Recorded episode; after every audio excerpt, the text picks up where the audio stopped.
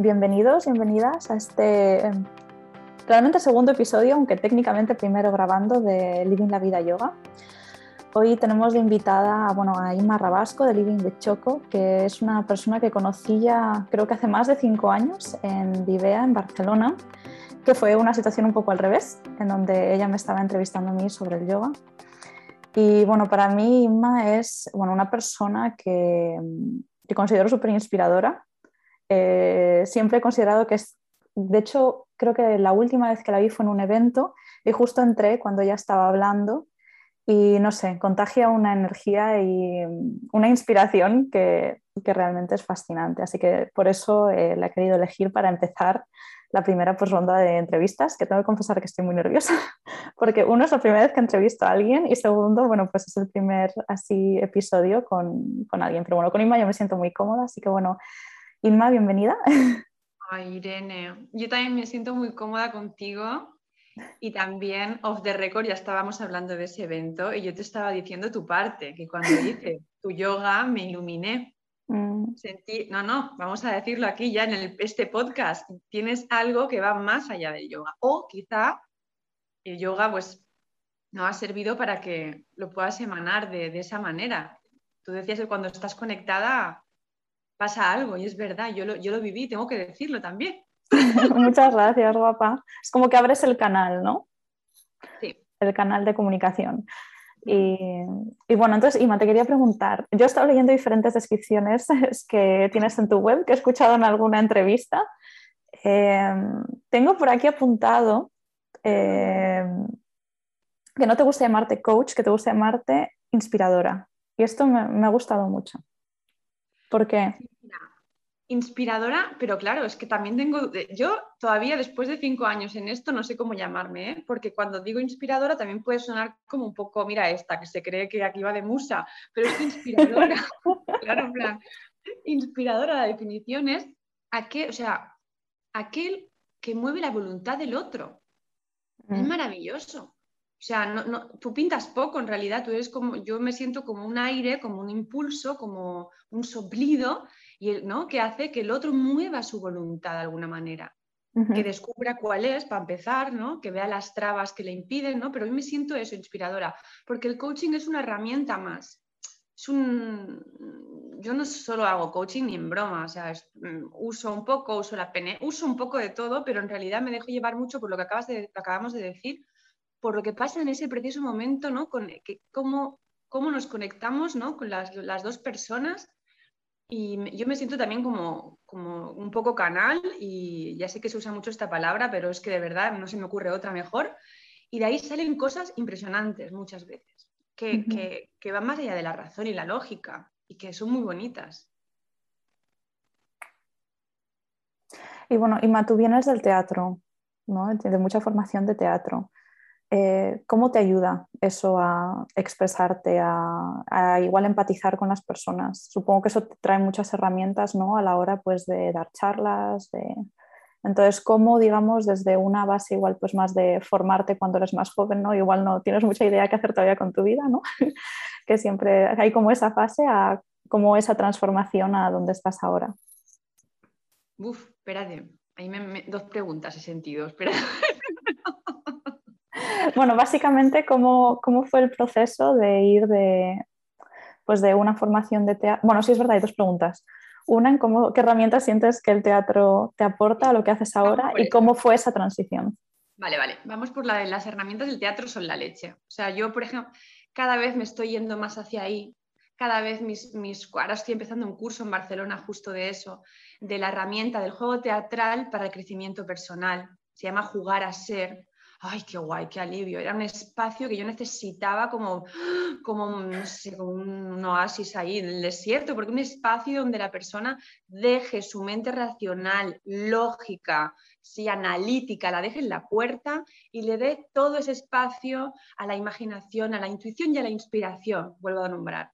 Toda esa parte que también forma que, parte vital nuestra y que tenemos, que se valora tan poco en el día a día y en el mundo de a pie, pero que siempre digo, los de arriba, las grandes empresas, bla, bla, bla, lo tienen muy en cuenta, los genios, los grandes artistas, todos estos tres pilares que he dicho lo tienen súper en cuenta. O sea, lo otro es como para ir en el día a día. Y sirve para muchas otras cosas, tú sabes, tú sabes. Sirve para mucho, pero también todo ese lado que hemos dejado como, como si fuera el cajón desastre, como si fuera algo que no es rentable, algo que no es útil y es al contrario, es el que nos salva la vida en, momentos como los de ahora. Entonces, yo uso mucho la herramienta teatral, incluso en sesiones así eh, por Skype, la uso. Les hago eh, pues, el cuerpo. El cuerpo en el teatro para mí es la, gran base, la, la, cómo está tu posición, cómo está tu lenguaje corporal. O sea, tú no puedes hacer una sesión con alguien que está súper jorobado, súper tenso, apretando mandíbula, mirando hacia abajo, con los pies torcidos. Tienes que abrir a esa persona. Bueno, abrirla tú no, pero invitarla a que se abra. Sí, que el cuerpo, que el lenguaje corporal nos dice ya mucho de ese estado ¿no? en el que está esa persona para. Claro, y que por mucho que tú le digas, si tienes un caparazón cerrado ante ti, las palabras van a resbalar. A resbalar, la vibración que emite no va a llegar. Es decir, hay una persona que se está comunicando mucho más allá de las palabras. A mí las palabras me aburren, aunque hablo mucho, en realidad. me aburro cuando hablo, al final me aburro de escucharme. A mí me gusta eso, invitar a ese espacio donde incluso la palabra no tiene que tener una lógica ni un... Hay que jugar, me gusta el juego y, que aflore algo más que, tenemos en esencia, que no dejamos salir porque no toca, porque no es no es lo, lo que conviene, porque no es políticamente correcto, pues entonces uso toda esa parte que te da el juego y la preparación teatral, no, el no para ser profesional, sino para toda esa parte previa, no para actuar en sí, sino toda la previa para la vida, que es maravilloso, para darte permisos. Madre mía, que la gente cante en la acera. Como juego, ¿no? Al final es volver al juego volver a ser, sí, volver a jugar, jugar a ser yo lo llamo. Los niños todo el tiempo juegan a ser, no son nada fijo, se están descubriendo, pero luego nos encallamos en una personalidad. Y persona viene de, el origen etimológico significa máscara. Persona, personare, se la ponían en las obras los griegos para ampliar la voz, porque en los teatros en aquella época, viste, Tenían que ampliar y se ponían esas máscaras, que por cierto eran de aloe vera y mejoraron el cutis de muchos actores jóvenes y por eso se supo que era cicatrizante. Atención el dato que te tiro. Ah, sí, anda, mira, eso no lo sabía. Qué bonito. Y empezaron a conquistar islas para conseguir aloe para las guerras. Eso ya no mola tanto. bueno, todos los grandes inventos suelen tener luego uso militar o se desarrollan para uso militar, ¿no? Hostia, es verdad. Internet, por ejemplo. Internet. Las cosas de la vida. Bueno, entonces, Ima, ¿cómo, ¿cómo has llegado hasta donde estás ahora? ¿Cómo fuiste un poco encontrando tu camino? Claro, yo desde pequeña sabía que yo, yo, yo, he hecho teatro desde pequeña en mi casa, como una loca, eh, una poseída. Eh, quiero actuar, quiero actuar, mamá, explícame. Era la frase, mi madre, ay, calla. Porque en los 80 los niños nos decían, la callada. ¿Ahora qué se dice? Ahora, mi madre, no, ahora ya no está entre nosotros. No, pero, ¿qué dices tú? ¿Qué dices tú? ¿Yo qué digo? Ay, Cari, yo lo apunto a todo. Yo digo, ¿qué sientes? ¿Qué sientes? Mamá, quiero ser rock and rollero, me dice. Digo, pues a bailar rock and roll. No, mamá, quiero cantar, me dice. Ya, vale, vale. Bueno, para poner el contexto, Inma tiene un hijo de, ¿me has dicho cuatro años y medio? Cuatro años y medio, mm. que es un genio. O sea, lo siento, como todos los hijos, ¿no? Pero el mío también. Es un genio. claro que sí. y aprendo mucho. Y, pero bueno, eso, que yo desde pequeña sabía que iba a ser, que tenía que estar, o sea, que era el teatro. Em, entonces, ¿qué pasó? Que llegó a la universidad y mi madre me dijo, ni se te ocurra hacer teatro, tú quieres una carrera, que hagas una carrera normal, lo de siempre. Y yo mm. hice periodismo, que dice, decía, para no morirte de hambre. Bueno, periodismo no fue una carrera para no, pero bueno, la hice. Trabajé de periodista, pero igualmente siempre me formé en teatro desde los 12 años, me apunté al aula de teatro de Lleida Siempre me formé súper en serio, movilicé mi escuela para conseguir profesores de teatro, en el instituto igual, siempre, en mi barrio también movilicé para que hubiera teatro. Fui una loca del teatro. Terminé la carrera, me formé así en una pedazo escuela de Barcelona, en la Casona, y me fui a Argentina y seguí formándome con los mejores, Claudio Tolcachir y demás. Hice mucho teatro, pero al final tuve, me especialicé mucho en personajes dramáticos ¿vale? Y tuve un día un cambio hormonal, porque el cuerpo no sabe lo que es tuyo y lo que es de Fedra, por ejemplo. Así que ahí como me alejé bastante del teatro, tuve una tienda de lámparas y me, iluminé de otra manera. Y, nada, ahí lo dejé porque, porque sufrí mucho con el, con el tema hormonal, pero poco a poco, pues nada, me fui acercando a, a la teatroterapia, porque ya había hecho teatro para niños, empecé con ancianos, con mujeres mayores y vi todos los efectos beneficiosos que tenía. Así que volví de alguna manera desde la enseñanza, como desde la terapia. Y en ese proceso yo fui adentrándome en el crecimiento personal por, por, por, por curiosidad y por pasión. Y al final, poquito a poquito, el teatro está volviendo eh, a ocupar el lugar que tenía en mi vida y ayudar de una manera más potente desde ahí. Y yo, que quiero volver a ser actriz, que ya lo, ya lo he decidido, a la caca de vaca. Vaya, qué bien. Con 40 años ya está, ya no tengo inseguridades. Qué guay, ¿no? Qué bonito. Sí. Cada experiencia nos enseña algo, ¿no? Todo. Es, es la leche. Todo. Nos pensamos que son hasta las grandes caídas que dices, ¿por qué carajo me pasó esto? Y al final, si lo quieres ver, ¿eh? porque también se puede ser necio en la vida o, no ser necio, pero ni siquiera darte cuenta, porque es que no, te no, no, podés y no lo... Pero siempre hay algo. Si uno tiene la, vista de pájaro, no de águila, desde ahí se entiende. Pero anda que no cuesta volar hasta ahí arriba, Irene. Y tener esa perspectiva. Una vez ya has soltado un poco todo, ¿no? con esa mirada más de madurez. Sí. Bueno, eh, te quería hacer una pregunta. Hay un eh, término que he visto que usas que se llama la crisálida del bienestar. Ay. ¿Qué es esto? ¿Qué es la crisálida del bienestar? Es una de las tantas cosas que se me ocurren, Irene. No, no, es... bueno, pues por, eso, por eso, ¿qué es? Esto, mira, eso lo tendría que quitar ya porque ya no. ya está obsoleto. está obsoleto. Pero es precioso. Es, la, es la, crisálida, es lo de la mariposa al final, ¿viste? Y es crisis, viene de crisálida en realidad. Esa transformación, lo que acabamos de decir, es una oportunidad.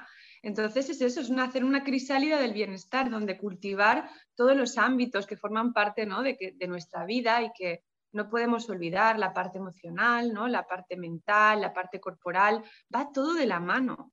O sea, todo de la mano. No olvidemos que Buda se nos iluminó muy bien sentado, pero antes hizo mil posturas con los yogis esos, con los, que estaban ahí, ¿te acuerdas?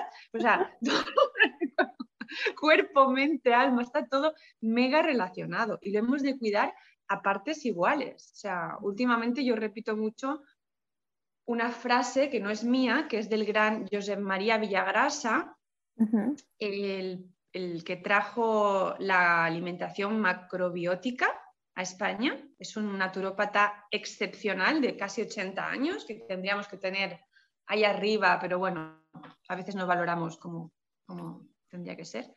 Y él dice, Ima, ¿eres más del 70% qué? Y yo, hombre, agua, ¿no? Vale, ¿y qué le pasa al agua si no se mueve? Si no se, si no se mueve, sí, si se estanca. Digo, hombre, pues que se pudre a la larga. Pues eso, si no te mueves cada día, te vas a pudrir, asúmelo y hazte cargo me encantó. Mm. Pues mira, yo te voy a dar otra explicación un poco bonita que me dieron en la formación de yoga, eh, que está más relacionado como con, la fascia y como tejido. Es decir, tú sabes que cuando te despiertas, si intentas tocar de los pies, aunque digamos hipotéticamente que todo el mundo se pudiese tocar los pies por movilidad, flexibilidad, ¿vale?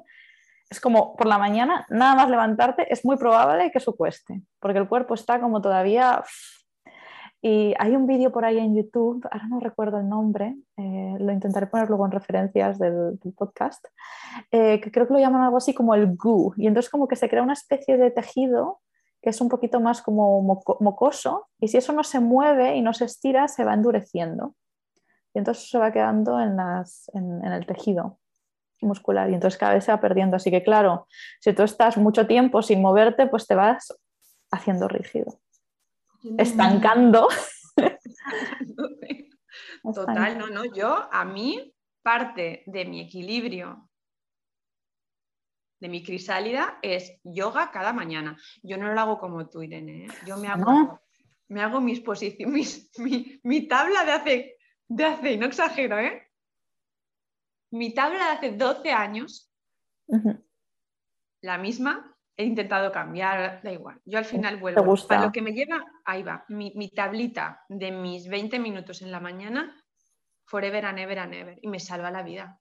Ah, los días que no lo hago porque hay gente, porque estoy de viste, porque pasan cosas en la vida, ¡ah! ¿cómo se lo nota? Lo nota. Te lo juro. O sea, es que sí, es, estamos hechos para movernos. Es, la silla es un invento. ¿Quién inventó la silla?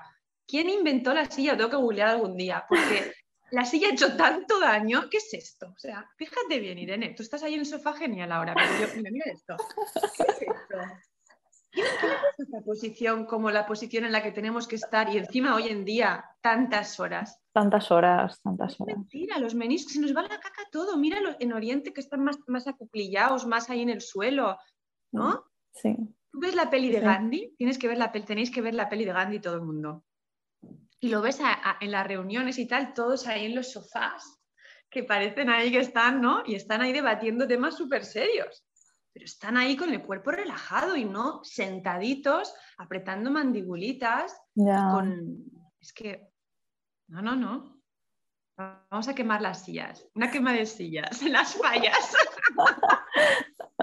Bueno, Ima, me encanta que me hayas eh, explicado un poco tu rutina mañanera porque te lo iba a explicar, o sea, te lo iba a preguntar.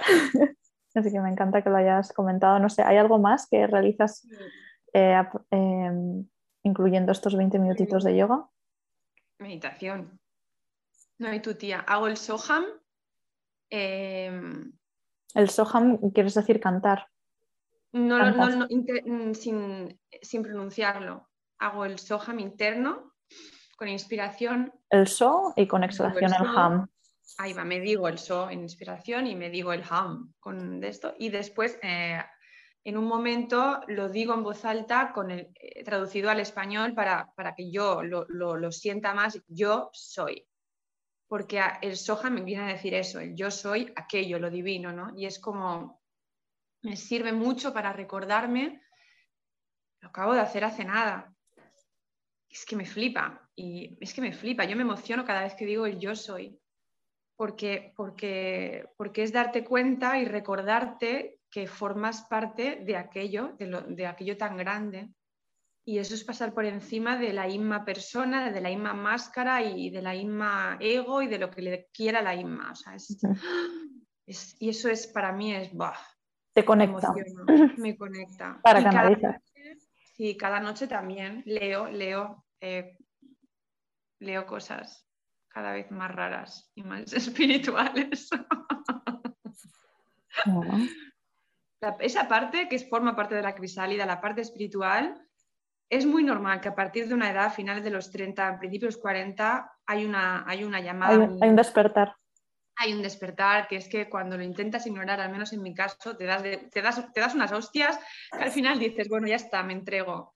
Me entrego porque aparte la mujer, la mujer en sí tiene una intuición mucho mayor en general y, negarla es muy duro y agota. Qué bonito.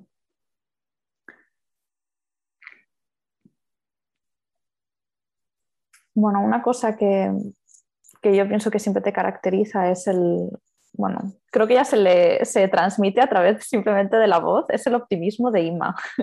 De cualquier cosa que explica, aunque sea un poquito igual no tan positiva, consigue como verlo desde un punto de vista más optimista. Y una de las historias que sé que ella comparte eh, a menudo, que es eh, la de Alice Herz Sommer, ah. es, bueno, es una mujer que ya falleció, eh, mm. ahora no recuerdo cuándo, pero ya hace unos añitos, ¿no? Y que era una de las supervivientes más longevas del holocausto. La, la más longeva. Mm. Bueno, la, la, la. Ah. Sí, pero por ahí hay otra y no nos hemos enterado, ¿eh? tampoco es verdad. Puede ser, puede ser. Pero de las más seguro. y bueno, sé que la tienes bastante de ídola, y bueno, tengo que decirte que desde que me enseñaste el vídeo no te imaginas a la gente que se lo he enseñado. Me alegro. Amigos, familiares, todo. Porque cuando dice el life is beautiful, es que es tan mona.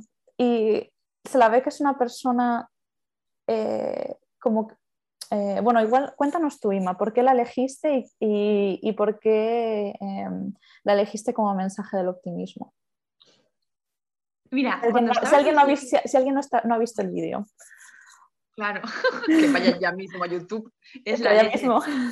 Me has, tía, es que lo has dicho, se me ha puesto la piel de gallina tres veces. O sea, una locura. Cuando has dicho, la tuve que, repartir. Eso es lo más bonito. O sea, mm, que, Alice corra por el mundo es uno de los mensajes más bonitos que podemos contagiar en estos días de contagio. Eh, claro, hay que contagiar a Alice. Por Dios, por Dios, esta mujer. Eh, ella, yo no sé, me enamoré. Es que a mí la, gente mayor, yo, yo sé que mi misión está relacionada con ellos. Todavía no ha llegado el momento. Yo estuve de voluntaria en, en Argentina en un centro de rehabilitación psicofísica, sobre todo con gente mayor, y ahí descubrí que yo ya sabía que tenía afinidad, pero a mí la gente mayor, yo me inclino. Entonces algo está pasando en esta sociedad donde no se les da el lugar que tienen que tener. Yo ahí me altero mucho, mucho, mucho. Hay, una, hay una, un centro aquí en Barcelona, al lado de mi casa, que está vidriado. La parte de, de comedor de ellos está vidriada pobrecito mío, los tengo en una pecerita, no los dejan salir, ahora sí creo, depende del grado de, infectación de todo lo que está pasando, no los dejan salir ni visitar. Hay un cartel oh. afuera. Y yo de vez en cuando me paso y les hago bailes. hay algunos ya que me saludan, otros que se enfadan conmigo, hay de todo, ¿eh? hay reacciones varias. Pero hay, hay, es que digo yo, es que los amo, amo, te juro, hay una cosa muy visceral a mí con la gente mayor. Em, entonces, cuando yo veo a Alice, cuando vi a Alice, bueno, me pegó una llorera que ni te cuento. Eh, es que la, amo, yo, y aparte su relación con la música. Ella era pianista, en los campos tocaba el piano para los nazis, este, y, ella dice, es que no puede entender cómo la gente, se dice, no, no puede entender que la gente no tenga conexión con la música. O sea, porque es que es verdad, la música de las artes, me atrevo a decir, de todas las artes, yo me atrevo a decir también, que es lo más elevado que hay, que es, somos música nosotros. La música es vibración, son notas. Y nosotros somos vibración. Yo creo firmemente, bueno, no, estamos en vibración. A ver, física, dime algo. explícame, no, no, Irene, que yo soy muy curiosa. Y yo bueno. a ver, cuéntame lo de la vibración. Ok, inciso. Vamos, vamos, inciso no, me encanta. Inciso paréntesis de la temática. Eh, a ver, es decir, desde el punto de vista del lenguaje de vibras con alguien, de cómo me llevo bien con alguien, me transmite buen rollo, ok, pero a nivel real de vibrar, es que no. Mm, a ver, a ver. No, no, hay, vibración. no, salen las cuentas. Pero hay movimiento, todo es movimiento. ¿Qué, significa todo O quiero decir... Está el, organismo en sí. Sí, claro, todo por dentro. todo el tiempo en movimiento. la sangre se mueve, entra y sale aire del... y, una pregunta, Irene. Otros fluidos, por supuesto. Se gira la entrevista, se gira la entrevista, ahora te la voy a decir. Ay, ay, ay, me la he liado. No, no, me flip. No, yo te readmiro y lo sabes, ¿eh? Por la otra faceta tuya, te readmiro que sabes que yo a la gente que, le, que puede hacer esas cosas, vamos. Espera, eh, pero, por ejemplo, y cuando todo esto que se mide de las emociones, cuando estás en, ira, cuando estás en amor, todo esto como ahora mismo se, está midiendo. La energía que se transmite, eso como, ¿eso es mm. verdad o no? Te diría que primero me tendría que mirar el estudio, porque, uno, no sé de lo que me estás hablando. Vale, y... lo, voy a pasar, lo vamos a poner allá. Vale, vale.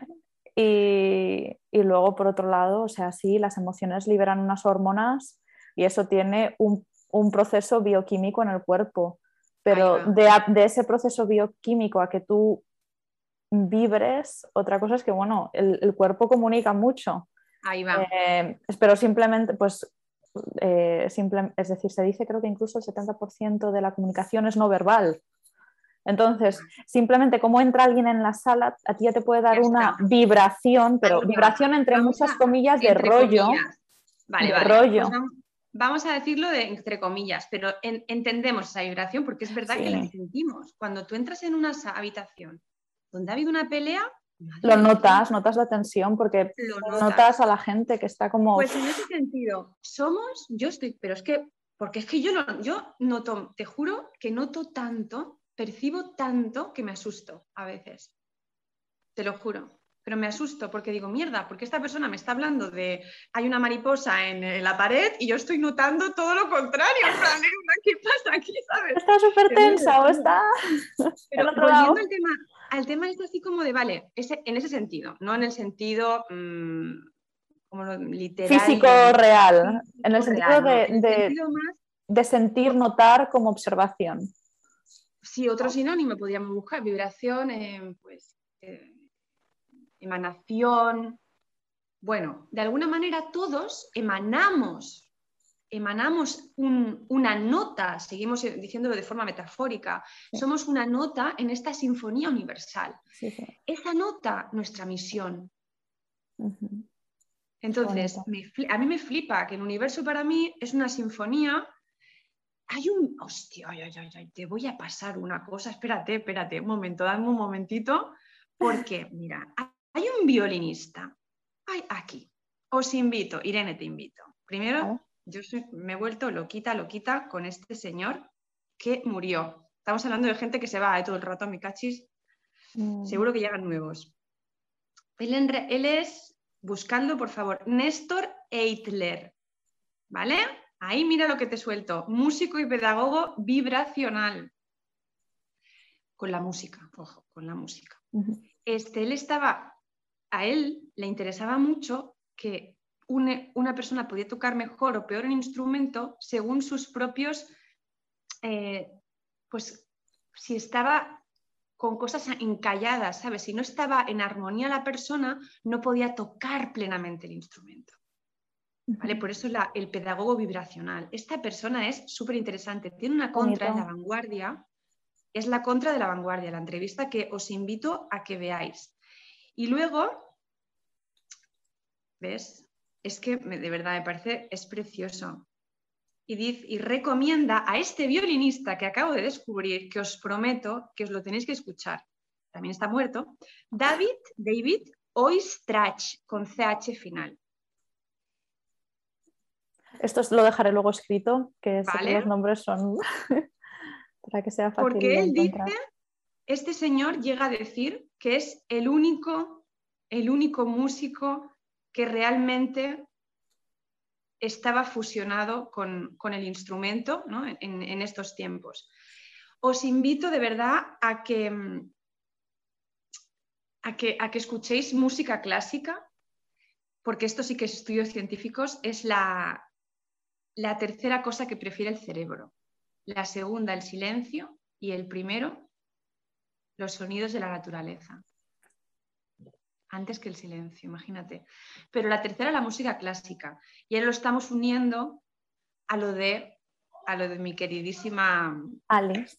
Alice, que decía ella, es que tenemos, o sea, la, la gente tiene que unirse a la música clásica, tiene que abrazarla, porque así así se sentirá mucho más espiritual como ella se sentía. Y así el optimismo, hablando de nuevo del, optimismo, es más orgánico y real. Porque si no, si nos queda, si tenemos que ser razonablemente optimistas desde la lógica y la razón, muchas veces no encontramos razones para serlo. Ante grandes dramas. Ante grandes dramas. En el día a día es, igual es fácil, pero ante grandes ante grandes crisis, digamos. ¿eh? Ante grandes crisis, perdona que te he cortado. No, no, pues yo hablo que si no me cortas, Irene, hija mía. No, hombre, no, yo creo que hables.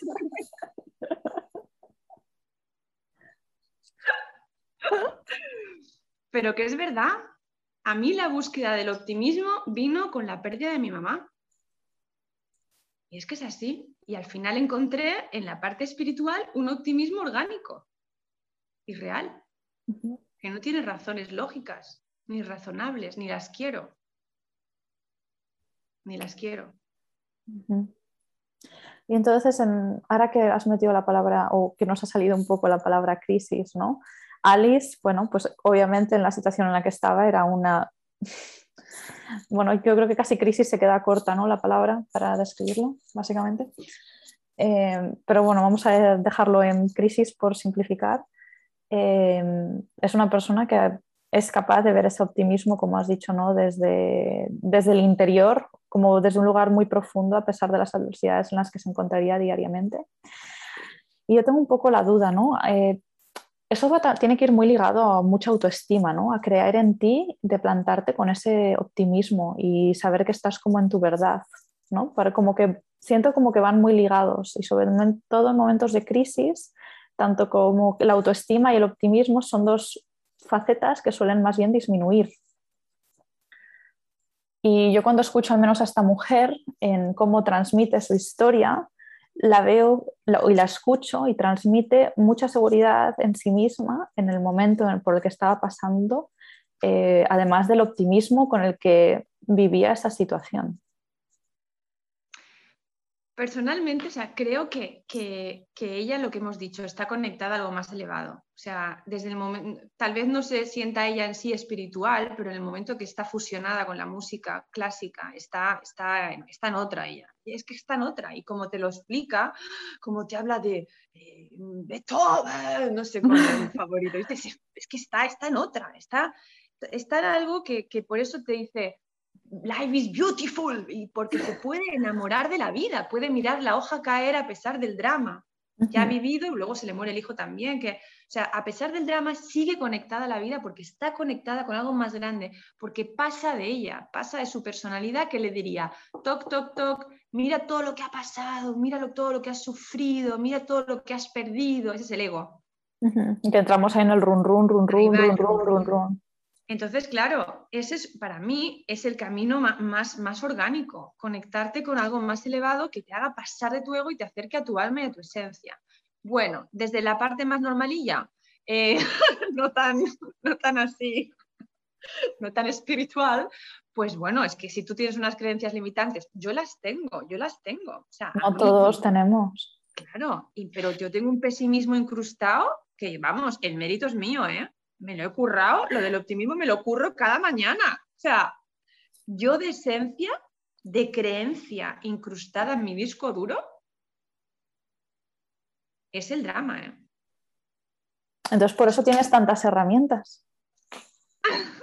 ¿No? Porque has tenido que... cuando yo me vi ante mi madre que se estaba yendo y yo dije, no, no, no, no, no, no, yo aquí tengo que ser optimista. O sea, ¿qué favor le hago a mi madre pensando, mierda, eh, no hay, ¿viste? Entrando en esa dinámica de, aburridísima. Sí, a ver, mientras hay vida y esperanza. Entonces ahí entendí en, carne propia que mi función, mi, tarea era conectarme al optimismo y darle luz a mi madre y no más oscuridad.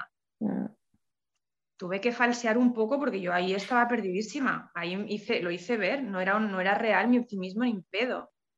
Pero eso fue un momento de crisis, de decir, oye, yo no puedo vivir así.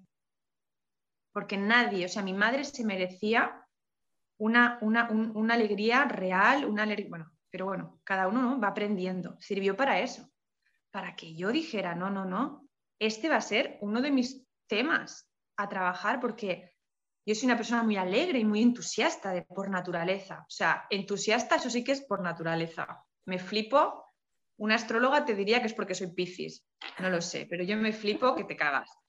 Pero es verdad que luego el drama está muy incrustado, entonces no, no, no, no, no. El trabajo es aceptar, primero aceptar que esa es la creencia incrustada y que luego tengo que hacer toda una serie de cosas para que esa creencia no dirija mi vida porque no es una verdad, no es la verdad. Cuando estás vivo, estás en luz, estás en alegría, estás en, en movimiento, ¿no? En movimiento, claro, en emoción, que es el movimiento. ¿Tú te imaginas ser optimista en la muerte? Coño, no tiene sentido, es ahora. Llega un poco tarde, ¿no? El optimismo ahí, poco podemos hacer ya. Aparte que el optimismo es una, o sea, es, algo, es una virtud, es una virtud humana. Total. Es nuestra, la tenemos dentro y es verdad y se curra y se curra. Ojo, algo muy importante, rodéate de gente optimista si quieres serlo. Mm. Empieza a buscarlos, porque esa, esa es una gran clave. Si tu entorno es drama, drama. porque contagia a las personas alrededor de las que estamos. Si son personas motivadoras, inspiradoras, te inspiran a ti a sacar esas cualidades que ya hay dentro de ti. Madre mía. Mira, a mí mi, marido, mi pareja, a mí me ayudó un, montón. Él es, él es, un, es un cohete, o sea, es, es, la persona, es súper optimista. Él no entiende el pesimismo, me mira en plan, hola, digo, bueno, déjame salir el lorca que llevo dentro a veces. Él es optimista orgánico. Él es desde naturaleza optimista. Bueno, su madre es psicóloga y escribió un libro, Cinco placeres por día como mínimo. O sea, están muy conectados con, todo el placer, el optimismo. Todo es así. Que bueno, no tiene por qué. Qué bueno, me encanta. Bueno, me he dado cuenta, y ahora entiendo creo que muchas cosas cuando has dicho lo de tu pasión por las personas mayores, porque bueno, Aima en general yo veo y cada vez que me la encuentro, cada vez que la escucho, recomienda pelis. Ya hoy nos ha recomendado la de Gandhi. Hemos hablado un vídeo de YouTube, el de, el de Alice, y eh, una peli que, que también, nos recomendó ella, que me gustó mucho, es eh, la de Pastelería en Tokio. Esa, ese es mi ejemplo de optimismo. Hay de autoestima. Ese es mi ejemplo. Y viste que decías, ¿no? Cuando vienen las crisis y no sé qué, la autoestima merma igual que el optimismo. Mira a esta mujer, enfermita ella. Sí, sí. ¿Cómo está? Radiante. Radiante. Radiante y con ganas de la vida. Claro, sus creencias limitantes no la limitan. Ella está honrando sus valores y tiene sus sueños que los está cumpliendo. Es precioso. Que eso que hubo una parte que, aparte esta parte de autoestima, ¿no? Y de eh, al final como seguir su sueño y seguir como su pasión, que para mí algo que me ha sido como, bueno, a veces fácil de identificar, que siento como que necesitas tener algún tipo de proyecto en tu vida como para realmente sentirte vivo y no tienen por qué ser proyectos mega grandes, ¿no? Pero, por ejemplo, esta mujer pues tiene el proyecto, porque si recuerdo bien lo que hace eran dorayakis, ¿no? O torayakis, no sé si lo pronuncio bien. Yo, me dices a mí, hola. No, no lo sé, es que no, sé si digo bien la palabra. Igual hay un fan de Japón y dice, pero ¿cómo dices eso así? Ups. Ya nos entendemos, un dulce. Un dulce, ¿no? Y es mega pasional y para ella es como su, su gran entrega, ¿no? Entonces que de alguna forma que no tiene que ser aquí el cambio de vida más grande del mundo, pero que siento que cuando una persona se va pagando mucho cuando no tiene un proyecto, porque con un proyecto generas ilusión, la creatividad se enciende, hay chispa. ¿no? Y en todas estas personas que hemos hablado, ¿no? Alice, la música, ¿no? Es, su chispa, es lo que le mantiene pues ahí eh, con ganas, con el optimismo. Y bueno, esta mujer, que no me, no me acuerdo el nombre del personaje, es su pasión por la cocina y no solamente la cocina, sino que luego lo que transmite ese plato, ese cariño que hay en ese plato de la persona receptora y cómo ella disfruta de, bueno, pues de todo el proceso, desde el estar ahí haciendo las judías que van dentro de estos dulces hasta ese bocado que enamora ¿no? al, al a, creo que era el padre y a la niña que tienen la, la tienda. Sí, no, no es la niña no es, no es de él, él está ah. pobre, solito, como una... Claro, y es que, pero en realidad fíjate tú, Alice tocaba el piano y, tocaba el piano y se salvaba ella y salvaba a todos los de su alrededor, es decir, no es solo lo que hace, sino para qué. Mm. Y, y esta mujer también, esta mujer en realidad es una excusa, los dulces, está salvándolo a él. Mm. Es precioso. Mm. Es que, es que al final se me pone la piel de gallina. el, yo creo que lo que más nos hace encender la luz y, tenerla y sentirla y tener esa ilusión es cuando uno hace algo que tiene todo el sentido para, uno, ¿sí? donde le pone todo el alma y todo el amor y que sirve para otro. O sea, e-, esa es la conexión, es que para mí es, no sé, creo que es lo más bonito. Mi madre lo hacía también cocinando. Y, ahí estaba toda su luz y todas sus, cosas y su, esencia. Y, nos, iluminaba el resto y nos dejábamos iluminar. O sea, no tienen por qué ser grandes cosas. Es eso. Mucha gente dice, ay, Miki, no sé, em, yo que es que solo soy ama de casa, solo tengo, soy madre, no sé qué. Yo digo, a ver, a ver, a ver, que también el tema este de, tener, que, tener que realizarse solo profesionalmente ¿por qué? Mira, ahí voy a soltar una bomba, pero ¿por ah, suelta. Es esta la bomba. ¿Que ¿Por qué realizarte profesionalmente? Que todo el mundo tiene que emprender, todo el mundo tiene que trabajar, no sé qué hostias. Para mí, no es así, es mucho, mucho más allá, como esta mujer. Esta mujer era una excusa, es, viste que él le paga, no sé, le paga a calderilla, y dice, no tengo dinero para pagarle, y ella, no importa, porque el sentido de la vida es mucho más grande que ese. Entonces, si hay gente que está feliz cuidando a sus hijos, sea hombre o sea mujer, da igual, y lo da todo ahí, hay que, hay que, hay que aplaudir. Pero igual que quien cuida un jardín y, ya está. O sea, que todo lo que hagamos tenga que tener un valor económico y que ese sea el sentido, ese es un sinsentido enorme. Claro que necesitamos la plata, ojo, yo la primera, pero pero que entendamos qué función tiene la plata y, y, realmente qué es lo que buscamos. Al final, ¿no? Sí, sí, sí. Porque muchas veces, no sé, a mí me han dicho, tía, pero con toda la marca que tienes te podría ir mucho mejor, podrías ganar muchísimo más dinero. ¿Y qué estoy buscando yo? Hoy, no te digo a lo mejor, no sé, en un mes que no sé qué me ha pasado y me he endeudado y no sé qué hostias, ¿vale? pero en realidad hoy en mi equilibrio mental y emocional y, demás, ¿qué es lo que yo quiero? ¿O qué es lo que he buscado toda mi vida? Yo nunca he buscado, eh, te lo juro, eh, nunca, nunca ha sido mi fin. Siempre es el hecho de lo que tú has dicho, yo quiero ser esa viejita. Ese es mi referente. Ella, Alice, yo quiero ser así, yo quiero lograr eso, esa paz que tienen ellas interna, ese dar desde ese lugar. Ellas dan no desde el dan para que luego tú me agradezcas y todo ese rollo de... No, ellas dan porque están ahí en flujo. Mm. y es como su canal, ¿no? Al final es el canal. Claro. El canal a través de la cocina. con ellas, qué bonito sería, ¿no? En plan, a mí me fliparía eso. Sería muy increíble, sí. De hecho, voy a sumar. A gente mayor. Voy, a, voy, a, sumar a alguien a tu lista, pero tampoco está aquí ya. Me puse muy triste el día que vi que había fallecido es una mujer que se llama Tao Porchon Lynch y esta era yogi.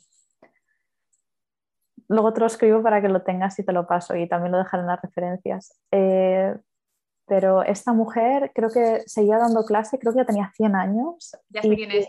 ¿Sí? ¿Bailaba también? Y bailaba el tango con un hombre que era 40 o 50 años más joven que ella, había tenido operaciones, había, tenido operaciones de, cadera y dices, mírala la tía, qué perseverante en, bueno, pues al final lo que estamos diciendo un poquito, repito los vocablos, ¿no? Que estamos usando, el, esa búsqueda del movimiento, búsqueda de la vida, la búsqueda de la emoción y al final de transmitir ella, pues bueno, para ella era más el yoga y el movimiento, ¿no? Eh, ese amor, ese cariño y, digamos, enamoramiento de la vida, que diría que representan estas mujeres, aparte de optimismo y autoestima en sí mismas, porque mm, quiero decir, tienes que estar como muy segura de ti misma a los 100 años, estar dando una clase de yoga a gente que tiene 70 años menos que tú, ¿no? O sea, quiero decir que estás muy seguro de lo que haces y crees mucho en ti y eso me parece, vamos, bellísimo. Eso es maravilloso y son gente, si les analizáramos, son gente que ya esas creencias, para mí son las raíces, ¿sí? las creencias que se te graban en, el cerebro ¿no? y que te permiten luego bueno, crecer y sobrevivir y demás, ¿no? pero que son instauradas en la infancia, sobre todo por los padres, por papá, muchas veces son limitantes. Y todas esas mujeres que estamos diciendo, es que estoy segura que ya esas creencias ya no las miran, saben que son raíces y están bajo tierra, ok, las han sostenido, las siguen sosteniendo, pero no es hacia donde van, van hacia la rama, ¿sí? se crecen, porque e, es eso, es, es, la metáfora de ir hacia arriba, de ir hacia la luz, hacia dónde van las ramas, hacia arriba. Claro, y felicidad en griego es eudaimonia y quiere decir florecer. Cuando uno está feliz, cuando florece. Y esa persona, esas personas están floreciendo y pasan ya. Ya no están arraigadas por esas creencias aburridas que nos, nos limitan tanto. Eso es una parte súper importante. Hay que trascender eso. Eso para mí es ser adulto y crecer. Cuando trasciendes eso. Y, hago así porque, ojo, es como, como, como el videoclip ese de Michael Jackson, de sales de ahí de monstruo, ¿viste? y te transformas, pero al revés, como te vas y vas emanando y te van saliendo las ramas y ya puedes empezar a ir hacia donde tienes que ir tú. No te quedas ahí como una raíz con un tallo de mierda. Porque luego dices... Que se va pudriendo, ¿no? Porque no se mueve. Claro, claro, no se mueve, muy bueno. Y dice, claro, y, te, y decimos, decimos, es que si supieras todo lo que me ha pasado, si te enseñara mis raíces, Mare del Cel, acabamos de nombrar a Alice, que si supiéramos lo que ha pasado, ¿no? Ya... O mi abuelo, que siempre lo nombro, mi abuela, mi madre en la posguerra, por Dios, y tenía, no se hacían pajas mentales, mi madre estaba con las ramas ahí para arriba, para arriba, ¿dónde puedo llegar? Ya está, eso cumplió su función. Pero, uff, eso es un proceso, pero hay que, hay que saberlo ver y cuestionar, y cuestionar esas creencias que, que son verdades, lo vemos como verdades, no son verdades, hay que cuestionar las creencias en nuestra vida personal y en el mundo. Que Ima, por ejemplo, eh, para que se entienda bien, ¿Eh? una creencia limitante es, por ejemplo, algo que te dice alguien de niño, un adulto, y te lo crees, ¿no? Por ejemplo, tú no puedes cantar o tú no puedes o tú no sabes pintar, ¿no? Por ejemplo, aparte de las que te puedas decir tú, pero hay veces algo que te dice un adulto de pequeño, se te queda ahí, que, o tú vales para tocar el piano y como que te condiciona, ¿no? Podríamos... Es muy fácil, es muy fácil encontrarlas. A ver, ¿tú qué te acuerdas que te decía tu madre? ¿De pequeña? no sé. Intentaban no, decirme cosas que me marcasen en general, ¿eh? ¿Pero de qué te acuerdas? Vamos a nombrar a la mía, va. Mamá, te quiero. Porque no es desde, no es desde ningún lado de... Yo, anda que no le digo cosas a mi hijo que seguro que, vamos, que le están trabando y ni me doy cuenta. Em, por ejemplo, en mi casa me decían mucho, ay, qué gafe. Una, esa gorda, ¿eh? Qué gafe. Otra es, ay, qué lentica. Qué lentita. Ay, la Inma, qué despistada. ¿Sigo? Otras también, ay, qué peluda. Hay que, no todas mi madre, ¿eh?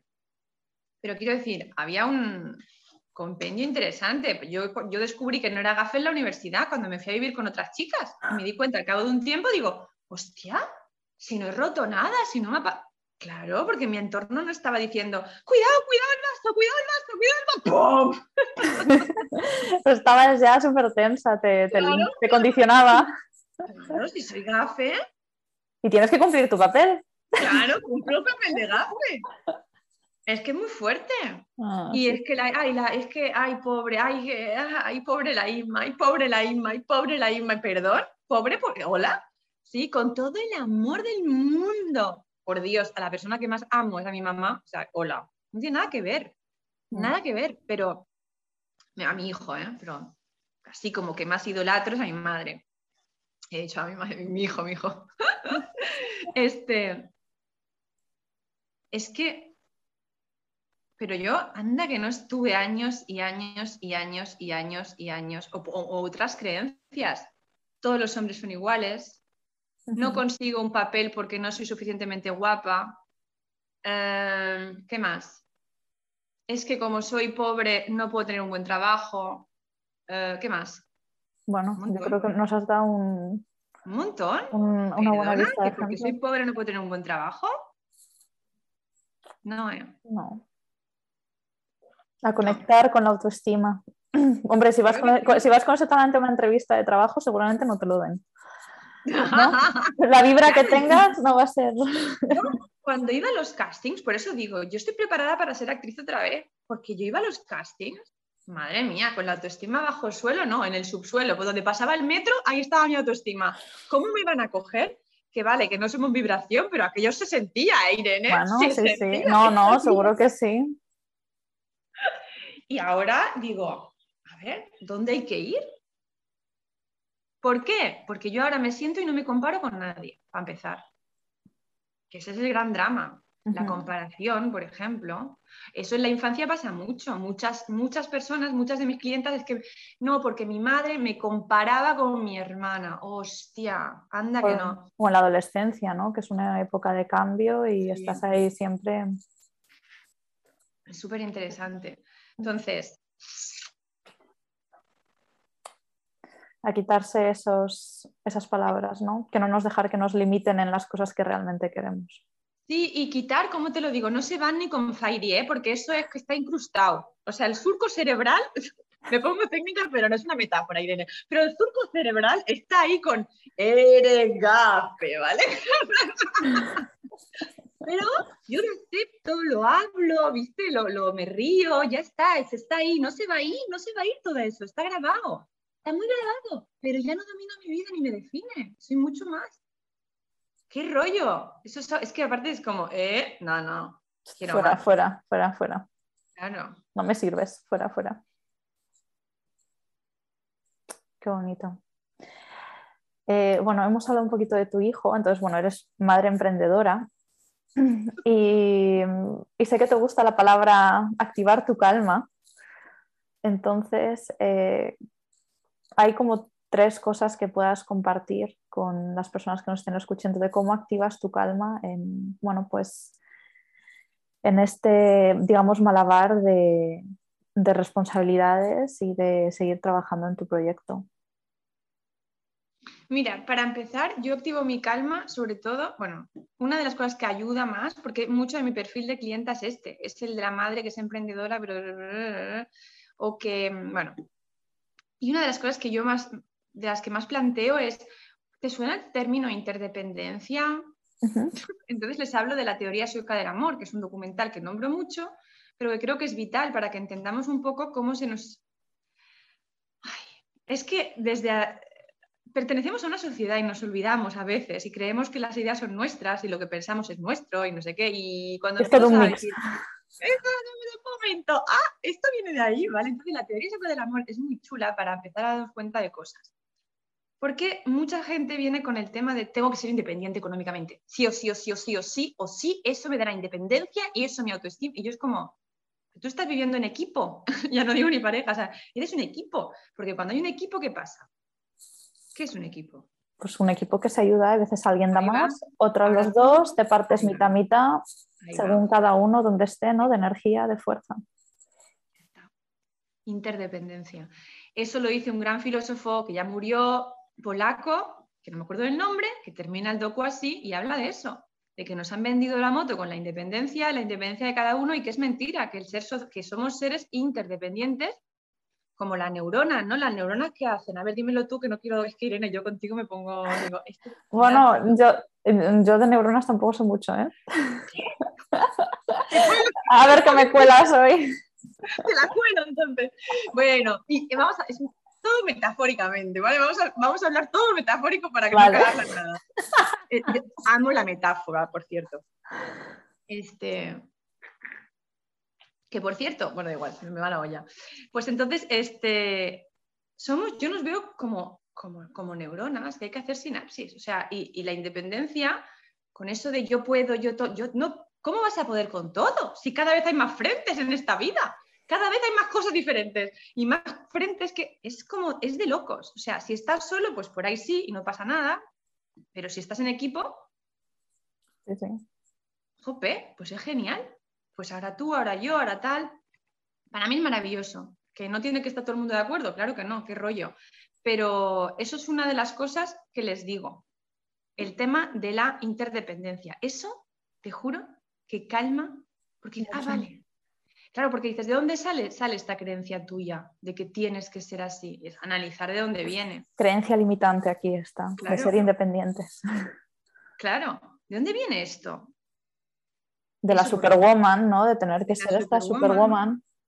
Claro, y de que yo y qué tal, anda, que va. Yo soy, o sea, yo siempre lo digo, yo, mi, mi emprendimiento, si no fuera por mi pareja, primero no lo habría hecho. Así, y le nombro un montón a Nico. Creo que no hay ni una entrevista en que no lo nombre.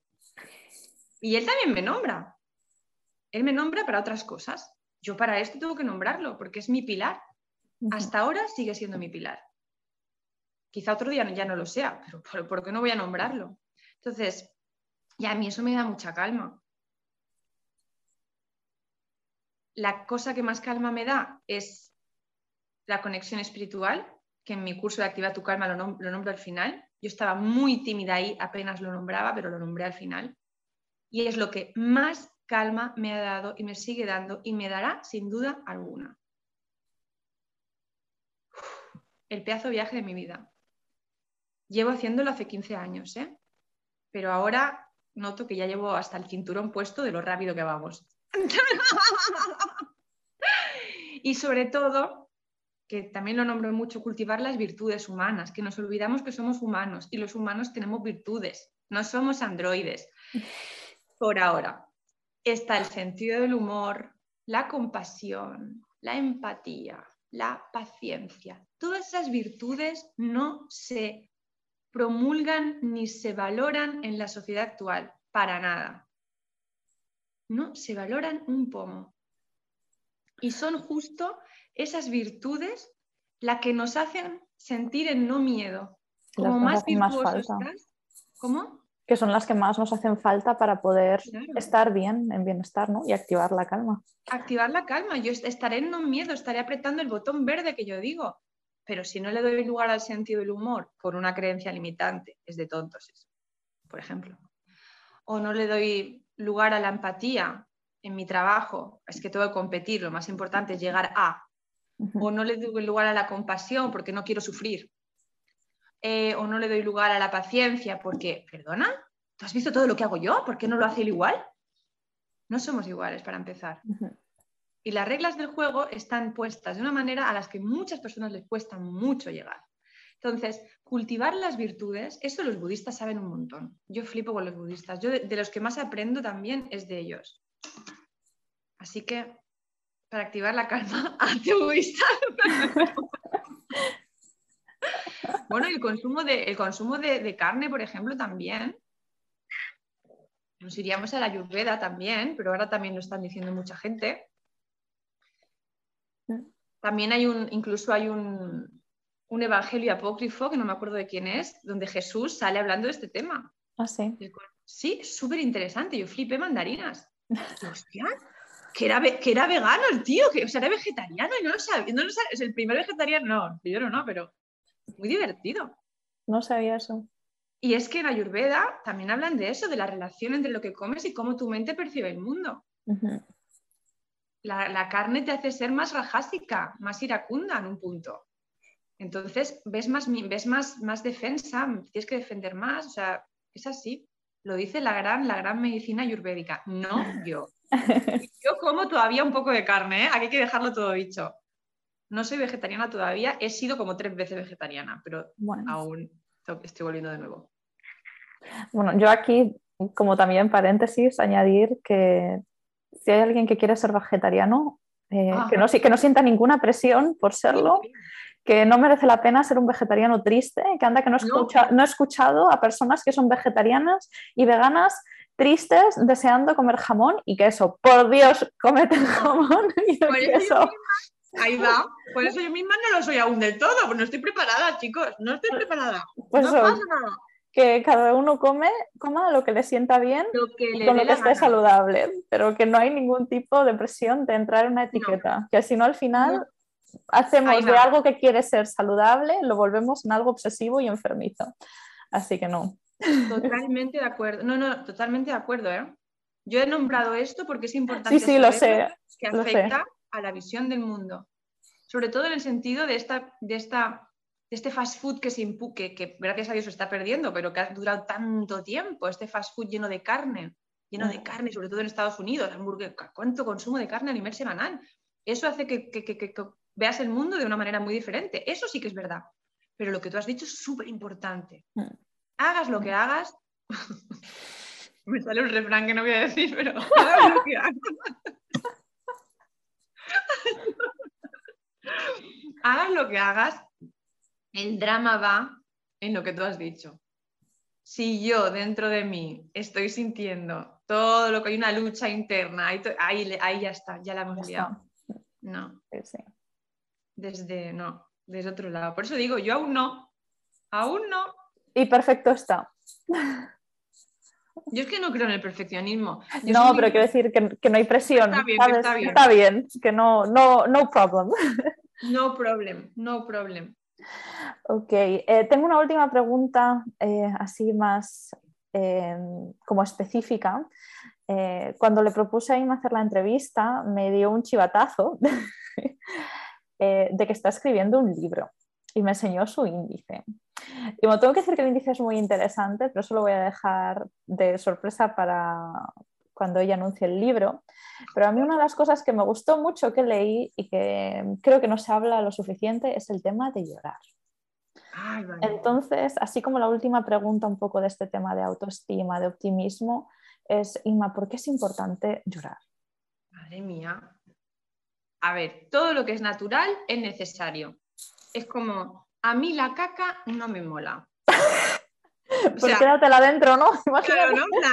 es que yo no me gusta cómo huelen los pedis. Y bueno, bancatela, ¿entendés? O sea, una de dos. Los chinos lo saben, ¿eh? Lo sueltan, todo lo sueltan, lo sueltan, no se queda ni un pedo, ni uno, por prudencia. Este, todo lo que tiene que salir, tiene que salir. Tiene que salir, las lágrimas van, aparte tienen composición eh, que sacas mucha cosa, mucha cosa sucia de dentro. En la composición se ve.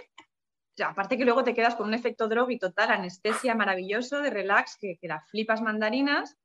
Eh, y también eso, hay mucha creencia limitante de que llorar está mal, está mal visto. Bueno, cuando alguien llora, que le dice el otro, ay, no llores, Lo típico es que hasta lo digo yo a veces, no llores, ay, llora, llora, llora. Llora, llora, suelta que yo te abrazo, sigue, sigue, suelta todo. Ahí va, no hay que hablar, no hay que hablar. Está tan, tan metido que hasta yo lo digo, que es algo que trabajo mogollón y hasta a mí se me escapa a veces porque está súper metido en el disco de todo el mundo. Todo lo que está o sea, está, si hay pipí que necesita salir, nadie se lo cuestiona. Las lágrimas son iguales, son iguales, no hay que tragarse nada. Todo lo que nos tragamos, bancate luego lo que va a pasar con eso. Cuando notes el nudito ese en la garganta, bancátelo si te tragas lo que sea. Bancátelo. Porque, por ejemplo, eh, en el tema de la ira, ¿no? Se sabe que está, es mucho mejor para tu cuerpo sacarla, es mucho mejor gestionarla, ¿eh? Y no terminar, no terminar gritando ni hostias, esto es la verdad. Pero si estamos ahí que no hemos sabido gestionarla, porque hay un momento previo, hay un momento en que se te salen ya los plomos y no puedes hacer nada. Ahí es mucho mejor sacar por mucho que es verdad que no hace bien al cuerpo ni hace bien al otro, pero es mucho mejor sacar que tragar. La gente que traga a nivel emocional pasa factura y todo Dios lo sabe. No, se queda dentro. Se queda dentro. Incluso dicen que en los músculos. Ojo, esto lo dice la Nazaret Castellanos, una neurocientífica que si no sigues en Insta, ¿no la sigues? repite el nombre, repite el nombre.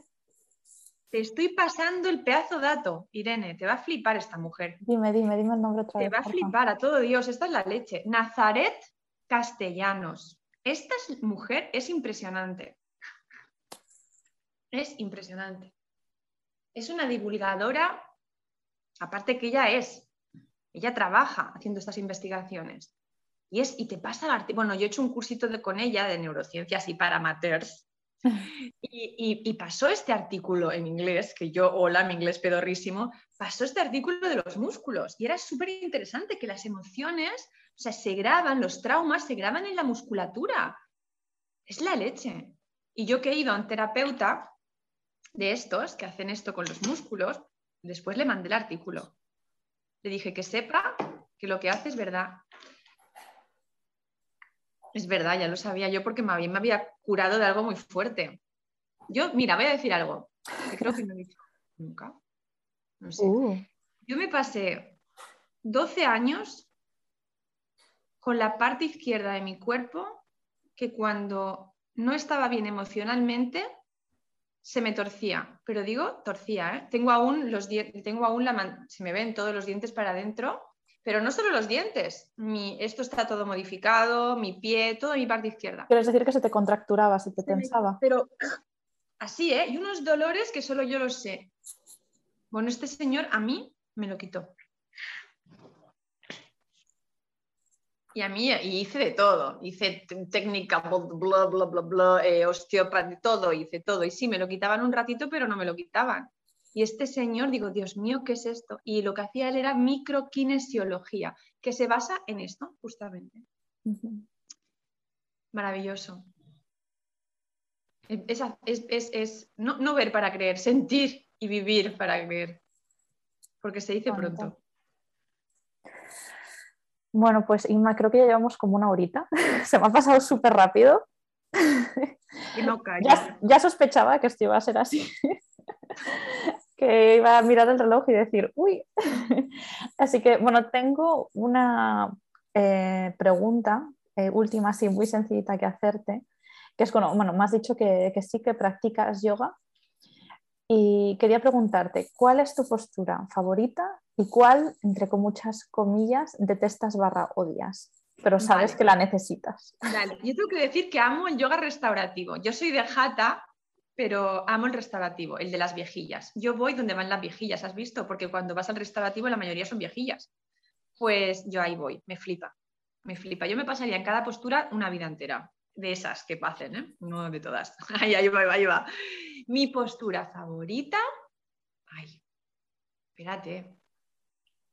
Te diría Shavasana. Me vale, me vale. Te vale, es que es verdad. Es cuando, cuando siento todo, todo eso que he hecho, esos minutos que he dedicado, esa, esa, noto ese espacio que se ha abierto, ese, esa Inma nueva, ¿no? De hace, de hace un rato la disfruto tanto, es que soy muy, yo soy muy así, tía, muy de, muy de sentir, sí. Y la que más detesto. ¿Pero que sabes que necesitas? Ah, pero que sé que necesita, porque yo el paro de cabeza nunca lo hice, ¿eh? que yo dije nunca, nunca, no, no. Vale, vale. Em, no sé cómo se llama. Es la de yo es que nunca he sido de Harika, no. Bueno, no, A ver, dime cómo es y lo averiguamos, esperemos. Vale, vale, vale, es verdad, te la enseño por aquí. No, no, mira, te voy a decir otra. La del guerrero. ¿Cuál? Esta es la, del guerrero, ¿no? Esa es una, sí, va, el guerrero 2. El guerrero, viste, llame. El guerrero 2. Quiere decir, me aburro infinito. El Guerrero 2, claro, el Guerrero 2 yo sé que la necesito tanto porque te da como esa cosa, ¿no? De dirección, de, fuerza, de visión, ¿no? Como, tú, que sabes un montón, da un montón esto, ¿a que sí? ¿Qué, da el Guerrero?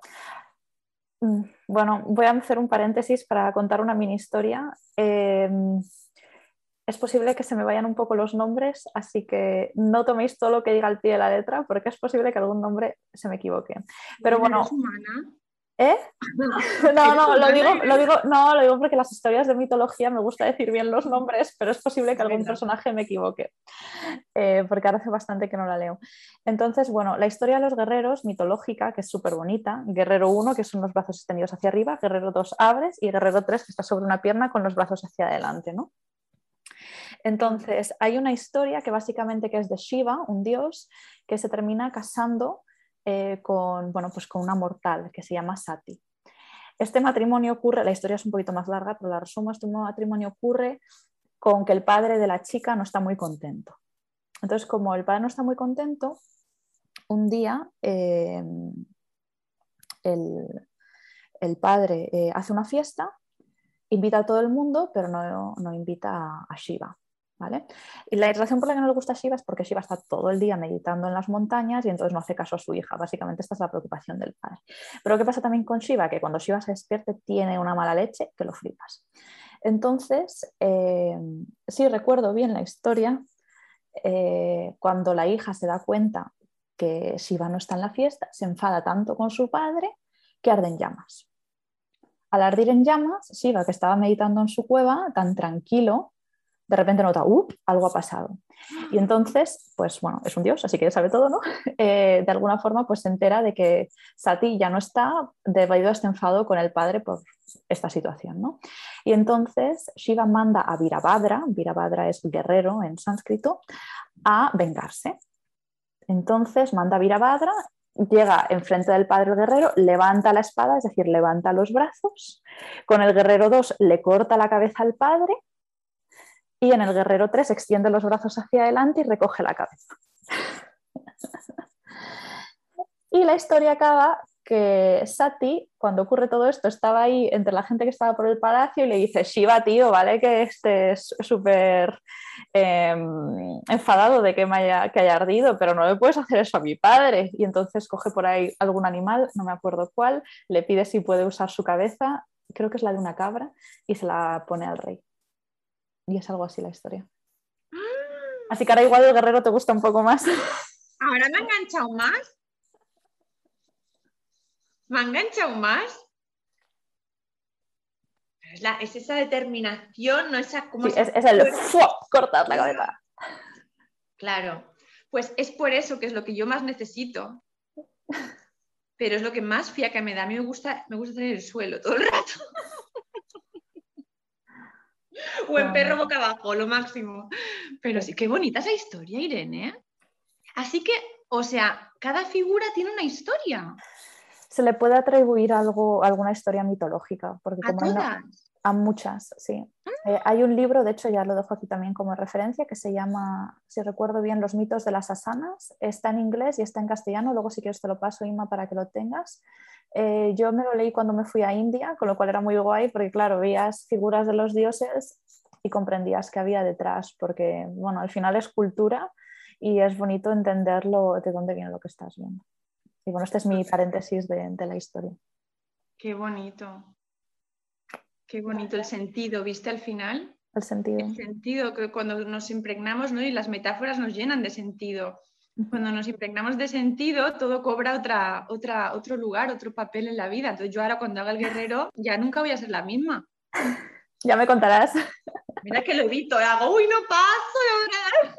Pues di que estoy echando mira, Shiva para luego. Qué guay, me ha gustado mucho.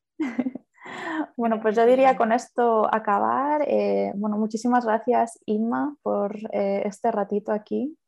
Y bueno, Inma, ¿dónde, ¿dónde te podemos encontrar? ¿Dónde encontramos a Inma Rabasco? En, en Living with Choco, como viviendo con choco de chocolate. livingwithchoco.com es la web. En YouTube también está Living with Choco y una entrevista a Irene.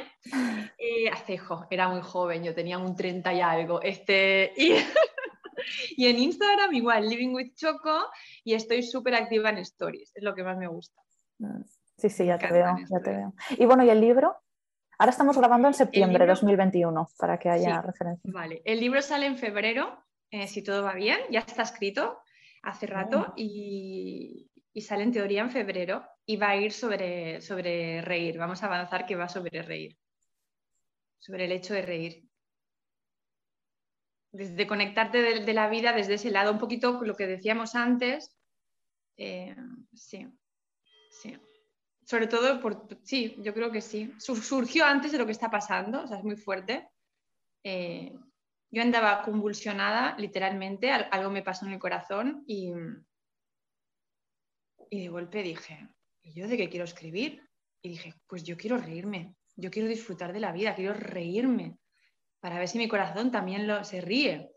Y fue, fue súper bonito, y fue porque fue investigar sobre la risa, fue conectarme con, lo que soy yo, parte de mí es la risa y el sentido del humor, y, yo creo que llega en un momento muy adecuado. Sí, sí. Pues nada, en febrero estaré ahí para atenta para pillármelo y, reírme con tu libro. A ver, a ver, es mi. Yo ahora voy a decir la típica que dice el primer. Es mi primer libro, ténganme. Bueno, pues muchísimas gracias, Inma. A ti, por tu tiempo. Un placer estrenar las entrevistas contigo. Y nada, muchísimas gracias por tu tiempo. Y gracias también a todo el mundo por estar escuchando, sobre todo los que han llegado aquí al final, los que han llegado al final. Total. Y gracias a ti, Irene, de corazón. Eres muy especial. Un placer.